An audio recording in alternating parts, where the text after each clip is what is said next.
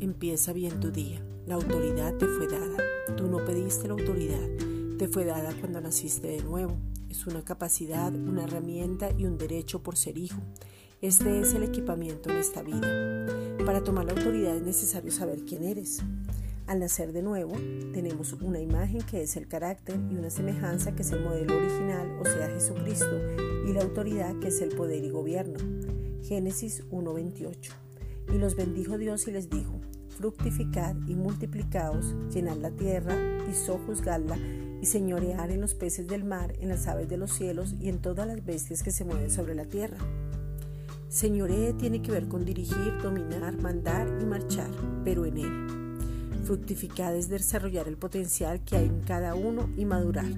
Multiplicar es reproducirnos ese mismo potencial en otros y llevarlos a madurar. La autoridad se da por revelación, condúzcase como hijo amado, mantenga viva la llama del Espíritu Santo, revolucione las vidas de las personas alrededor, forme generaciones, deje un legado, impacte con su testimonio de vida, enseñe a poner los ojos en Jesús. Esta es una reflexión dada por la Iglesia Gracia y Justicia.